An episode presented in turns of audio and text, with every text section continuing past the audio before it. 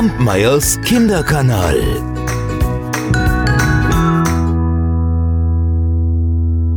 Auf einer fernen Insel lebte einmal ein König. Der hatte, wie alle Könige, einen Berater. Und dieser Berater ging dem König manchmal schrecklich auf die Nerven. Egal was passierte, der Berater sah in allem immer nur das Positive. Hatte der König ein Loch im Socken, strahlte der Berater übers ganze Gesicht und sagte, welch ein Glück, lieber König, jetzt bekommt euer Zeh frische Luft. Hatte der König Schluck auf, jubelte der Berater. Majestät, freut euch, jemand denkt an euch. Eines Tages war der König durch den Dschungel bis zur Küste gegangen. Dort gab es die besten Kokospalmen des Landes. Gleich vor Ort setzte er sich in den weißen Sand und zerkleinerte mit seinem riesigen Messer eine der köstlichen Kokosnüsse. Da flog mit einem Mal ein Vogel aus dem Gebüsch und stieß dabei einen schrillen Schrei aus. Der König erschreckte sich so dermaßen, dass er sich aus Versehen mit dem Messer den kleinen Zeh erpackte. Oh, da sprang er auf und schrie und fluchte und humpelte. Oh, und er hätte am liebsten vor Wut und Schmerz geweint. Aber er war ja der König. Als jetzt jedoch sein Berater in die Hände klatschte und rief, Hoheit, wie wunderbar! Da konnte es der König nicht fassen. Was ist daran bitteschön wunderbar?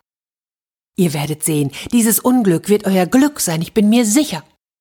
Und jetzt reichte es dem König. Er ließ seinen Berater in einen trockenen Brunnen werfen, und dann ging er zurück zum Palast. Auf dem Weg dorthin wurde er von einer Bande Kopfjäger gefangen. Sie waren auf der Suche nach einem Menschenopfer für ihre Götter.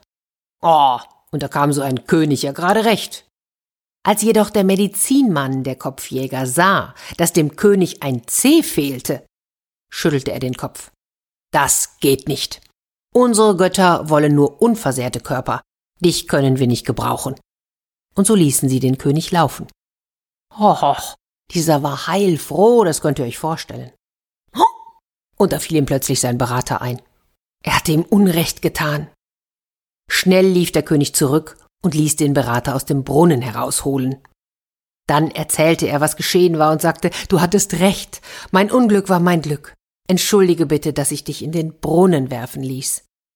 Ach, kein Grund, sich zu entschuldigen, Hoheit. Es war ein Segen, dass ihr mich in den Brunnen habt werfen lassen.